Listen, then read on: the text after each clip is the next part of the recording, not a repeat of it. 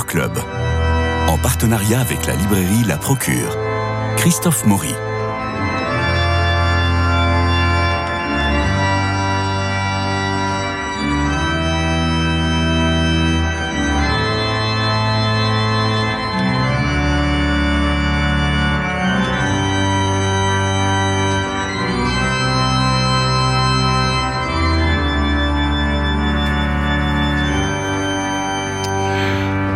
Alors chaque jeudi de ce mois de juillet, avec Jean-François Rode, euh, nous nous arrêtons sur l'édition chrétienne, catholique, religieuse. Comment se porte ce secteur si important? Quels sont les succès de l'année? Quelles orientations pour la ligne éditoriale? Quelles perspectives pour la rentrée? Est-ce que c'est un secteur qui va euh, croissant ou qui va décroissant? Est-ce qu'il est toujours euh, il inonde les tables de la procure ou est-ce qu'il va être comme une peau de chagrin parce qu'il y a de moins en moins de lecteurs? Jean-François Rode, vous voyez ça depuis la librairie En fait, moi je pense qu'au contraire, euh, il y a peut-être effectivement de temps en temps, il y a un peu moins de temps de lecture, ça c'est incontestable. Oui. Mais le besoin de livres, le besoin de lecture, et justement de lecture de livres qui sont un petit peu moins simplistes, un petit peu moins rapides, un peu plus critiques, un peu plus intelligents, un peu plus nourris de, de savoir, de réflexion et d'écriture, eh ben, je pense que le livre a beaucoup d'avenir au contraire. Et ah. d'ailleurs, et d'ailleurs actuellement, euh, on, vend bien les livres euh, à la procure comme dans d'autres euh, bonnes librairies. Et moi, je pense vraiment qu'au contraire, on a dans le. vous savez qu'on a un invité, hein Oui, il faut que je laisse parler, bien sûr. Alors, notre invité, c'est Jean-François Colossimo, le patron. Bonjour. Bonjour, le patron du CERF, puisqu'on dit pas le F, c'est ça. Voilà. Voilà, et édition dominicaine au départ euh, pas qu'au départ, euh, édition dominicaine, euh, au départ, au milieu, aujourd'hui et, demain. Et demain. Alors comment se porte C'est une maison indépendante qui appartient en totalité aujourd'hui à la province de France et qui est une maison résolument dominicaine dans son approche même du fait éditorial. Alors, euh, comment se porte la maison? Parce que quand vous êtes arrivé, il a fallu faire le ménage. Vous avez quand même, euh, vous êtes le premier patron de cette de cette maison à avoir euh, licencié du personnel. Vous avez ouvert à d'autres d'autres d'autres segments et et maintenant la maison est profitable, marche bien? Écoutez. Euh, Parce qu'on peut dire que c'est vous qui l'avez redressé? On est d'accord Non, je, ne l'ai pas. Euh, je ne vois pas les choses comme ça. Non. J'étais alors président du Centre national du livre et j'ai eu euh, la chance de rencontrer Jean-Paul Vesco, un éminent dominicain qui, est, qui après a été l'évêque d'Oran et qui est aujourd'hui l'archevêque d'Alger et qui voulait en quelque sorte les conseils du président du Centre national du livre pour euh, savoir euh, quel pouvait être le futur euh, du cerf. et il s'avère qu'en fait, il voulait aussi s'entretenir avec moi parce qu'il savait qu'à ce moment, même moment, j'enseignais encore la théologie à l'Institut de théologie orthodoxe Saint-Serge. Je l'ai connu pour mon, mon, christianisme sans phare. et donc, en fait, je lui ai dit, ben voilà ce que pourrait être le cerf demain. Il m'a dit, ben pourquoi vous n'êtes pas le faire?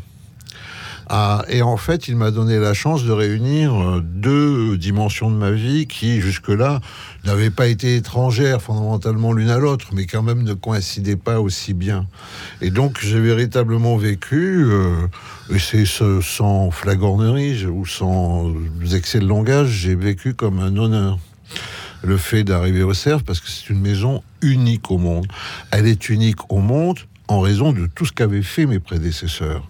Donc euh, oui, il y a eu des petites choses à régler de l'ordre pratique. Euh, mais je me suis inscrit... C'était plutôt courageux. Non, c'était, euh, vous savez, quand on sert, on sert. Si on sert pas, on s'en va. Voilà. Mm un, soldat doit obéir. Euh, s'il n'est pas d'accord, il peut toujours déserter. Vous voyez, enfin, mais bon.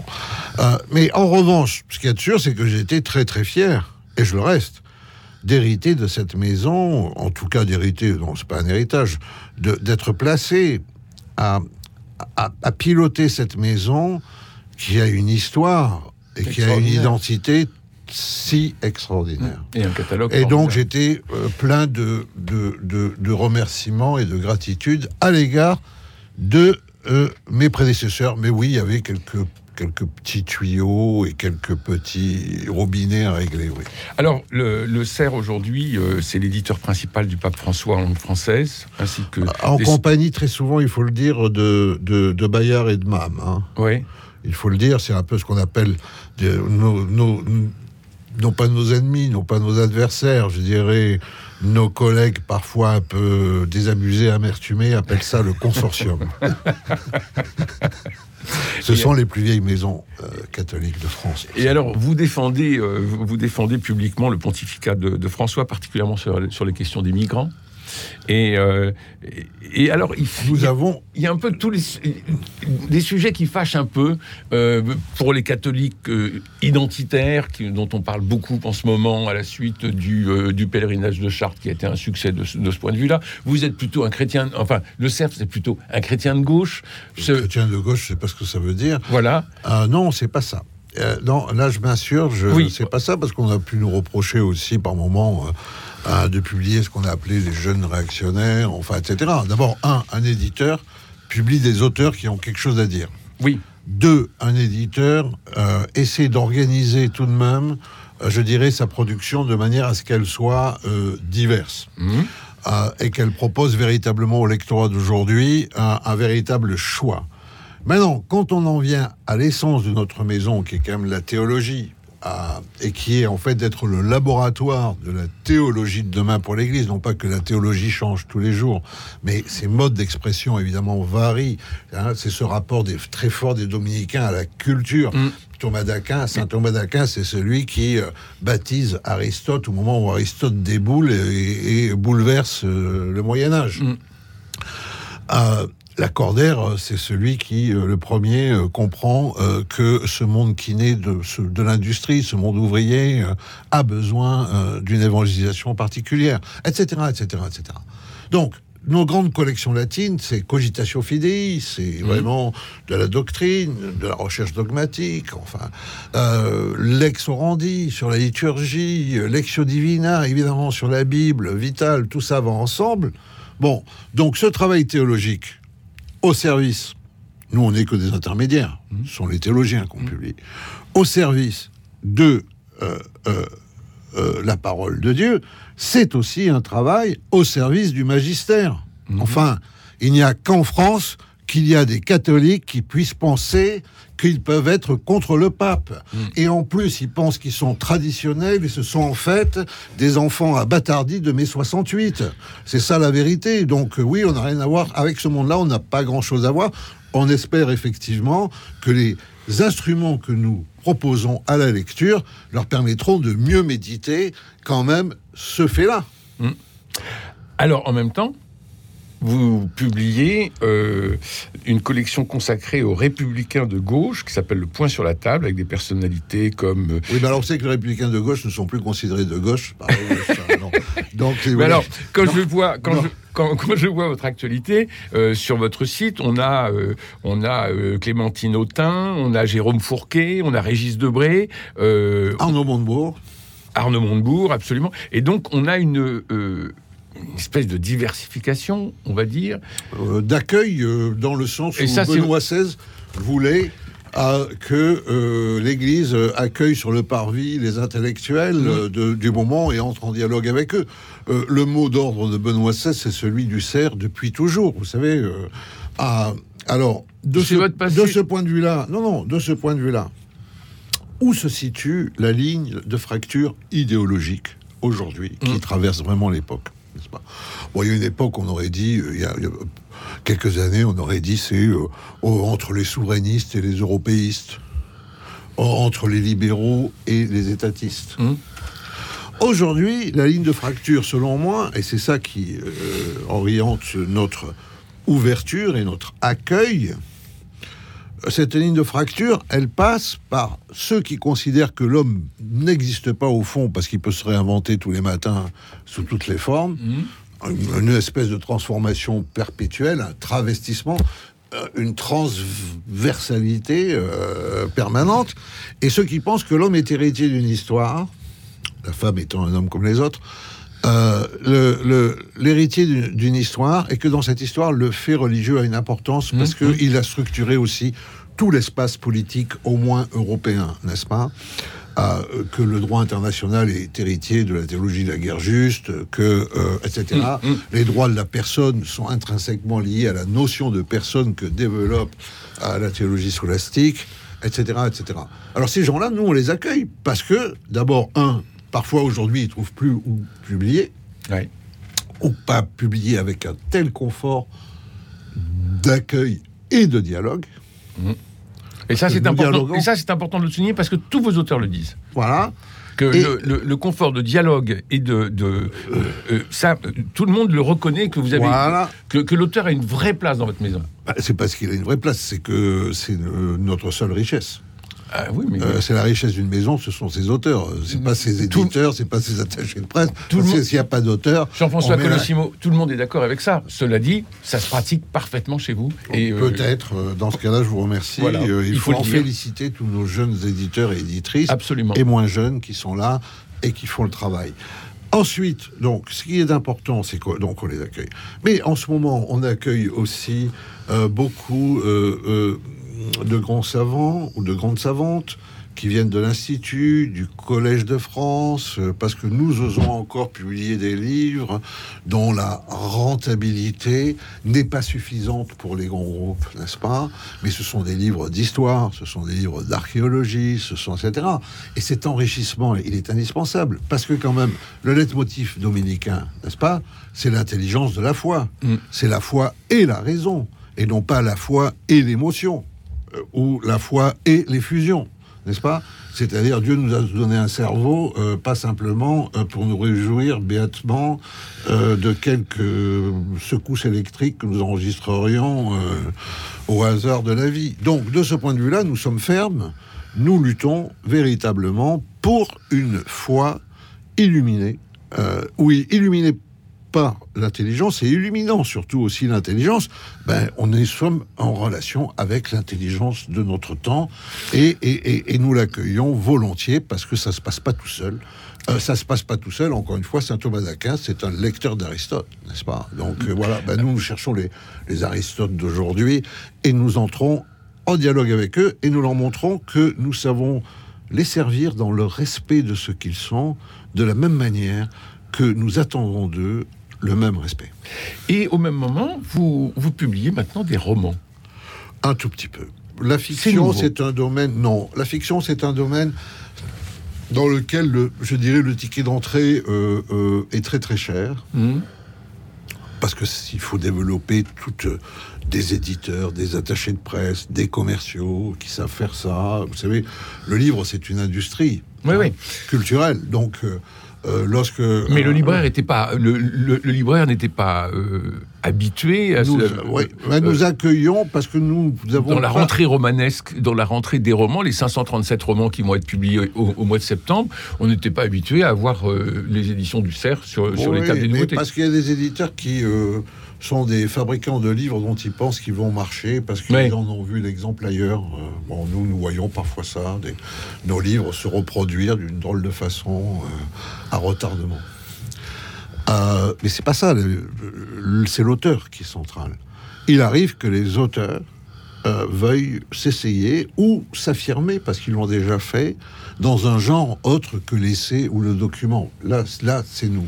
Ces auteurs-là, ou ces autrices, nous leur disons qu'ils peuvent publier ailleurs dès lors qu'ils restent avec nous pour l'essentiel euh, euh, de leur œuvre en essai et documents, mais que s'ils veulent publier chez nous, nous nous efforcerons de le faire, sachant que euh, nous ne sommes pas l'une de ces maisons à prix, que nous ne sommes pas... voilà. Et, mais mais je dirais que c'est plus ça veut dire la notion d'un service qui vient naturellement d'une relation personnelle. D'accord. Ça veut dire d'un projet éditorial. Jean-François Colossimo, ça, veut... ça veut dire que les auteurs qui publient des romans chez vous sont d'abord vos auteurs c'est pas un auteur euh, euh, qui, euh, qui viendrait d'une autre maison d'édition. Non, ça, on a tendance à, dire que ceux qui veulent s'affirmer comme romanciers trouveront. Vous savez, il y a une vie des marques, il y a une histoire des marques. Oui, tout à fait. Euh, il y a une dimension des marques, mais ne serait-ce que de manière très pratique, parce qu'encore une fois, c'est une industrie. Vous voyez, si euh, quand on va en rayon religion, en rayon sciences humaines, parce qu'on est une grande maison de philosophie, on est aussi une grande maison du judaïsme, au passage, notamment la première de France. Ah, on, est aussi une maison qui, sur l'islam et les sagesses d'Asie, développe aujourd'hui euh, tout ça parce que ça fait partie de cet euh, véritable esprit dominicain de rencontre, de dialogue et, de rapport culturel. Qui n'est pas qu'un rapport, je dirais, euh, c'est un rapport attestataire de la foi aussi. Mm, mm, bien sûr, pas qu'un rapport comme ça pour le bonheur. Donc, euh, euh, que disais-je euh, Oui, quand un représentant se présente dans un de ces rayons, il dit le cerf. bon, le vendeur de ce rayon sait très bien de quoi on parle. Lorsque on vend en fiction, un peu moins. Si on allait dans le rayon manga, ça serait encore plus incertain. Oui, oui, oui, parce que j'ai reçu quelques romans de la rentrée et je vois roman le cerf. oui. C'est. Euh, ah, pourquoi pas euh, Donc pourquoi pas Mais ça attire la curiosité. Oui, et, justement, c'était nous employons à servir ces auteurs dans cet exercice. et d'où ma, mais ce n'est pas notre mission. Voilà, d'où ma question par rapport à la curiosité que j'ai devant l'ouvrage. Euh, c'est singulier, c'est une ouverture, c'est une volonté de votre part, ou bien c'est à prendre comme un élément de la vie du cerf? C'est, euh, je dirais, euh, euh, il faut voir ça comme une expression. voilà, voyez, bénédiction, ça va avec profusion. c'est joli. Jean-François, vous aviez euh, bah, J'ai pas grand-chose à dire parce que c'est passionnant d'écouter euh, Jean-François Colosimo parler de, des éditions du CERF. Il n'a pas besoin qu'on euh, qu'on lui pose beaucoup de questions, je trouve, pour, que, pour bien parler de, son, de ce qu'il fait, de ce que fait la maison. C'est vrai que moi j'ai envie de revenir un petit peu sur l'histoire pour rappeler à tout le monde que le CERF a publié la Bible de Jérusalem et que ça reste aujourd'hui encore un, un élément fort de, la maison, euh, et c'est vrai, une image de marque considérable, et que ce que peut-être les auditeurs savent moins, c'est que le travail n'a pas été fait une fois, il y a, je sais pas, 50 ans, euh, mais euh, qu'il est constamment remis sur le métier, et que constamment il y a des améliorations, quelquefois fortes, et qu'il y a toujours une école biblique de Jérusalem, où sont d'ailleurs les dominicains, qui continuent à travailler.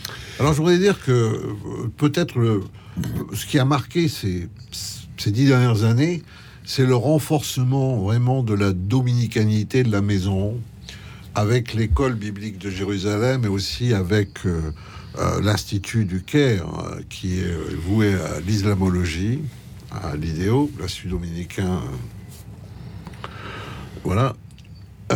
d'études orientales nous avons en fait aussi euh, aujourd'hui des directeurs de collection qui sont des dominicains. Euh, toutes les grandes collections sont dirigées par des dominicains. Euh, le conseil d'administration est formé essentiellement avec des personnalités qualifiées à côté, mais de, de dominicains. nous avons aussi une école de spiritualité dominicaine qui fleurit au CERF et qui est extraordinairement importante. Nous avons deux éditeurs dominicains. Revenons à cette école de spiritualité. Euh, elle est euh, tout à fait importante parce que elle est faite de gens très divers. Je ne vais pas tous les citer parce que il en manquerait à l'appel et je me ferais réprimander à raison.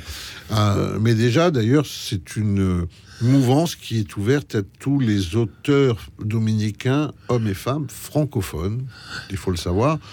On y trouve évidemment beaucoup de gens de la province de France, mais des gens de la province de Toulouse et, des gens de Fribourg. À Fribourg, la grande université avec laquelle nous travaillons aussi, qui est fortement marquée par l'empreinte dominicaine, Donc, euh, euh, cette école de spiritualité dominicaine, je crois qu'elle est elle est formidable. Alors évidemment, comme toujours chez les Dominicains, ce sont des personnalités très très très différentes.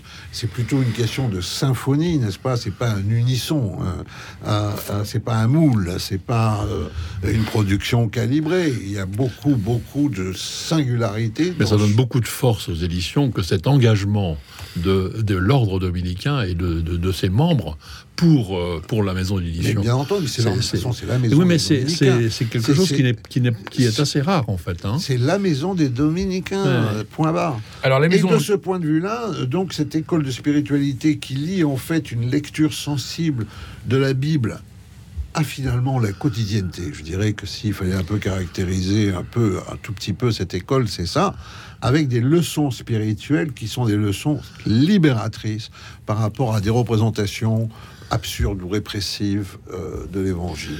Eh bien, là, je dirais qu'on a quelque chose, on a un événement, parce que ces dominicains-là, c'est qu'il faut partir un peu de ce que j'appelle cette mouvance, parce qu'encore une fois, c'est pas une école au sens structuré, mais nous les vendons dans le monde entier. Ils réalisent aussi des scores en librairie tout à fait étonnants.